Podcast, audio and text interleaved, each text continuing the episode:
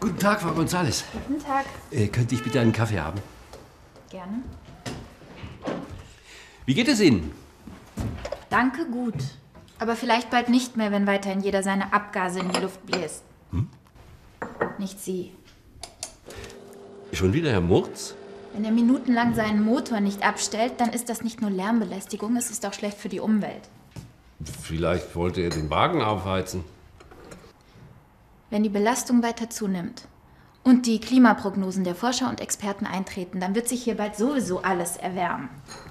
Herzlichen Glückwunsch. Also ich wäre nicht böse über eine Klimaänderung. Die Kälte heute ist wirklich furchtbar. Die globale Erwärmung ist eine Tatsache.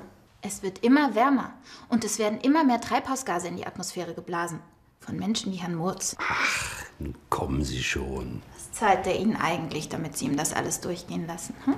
Mehr als Sie.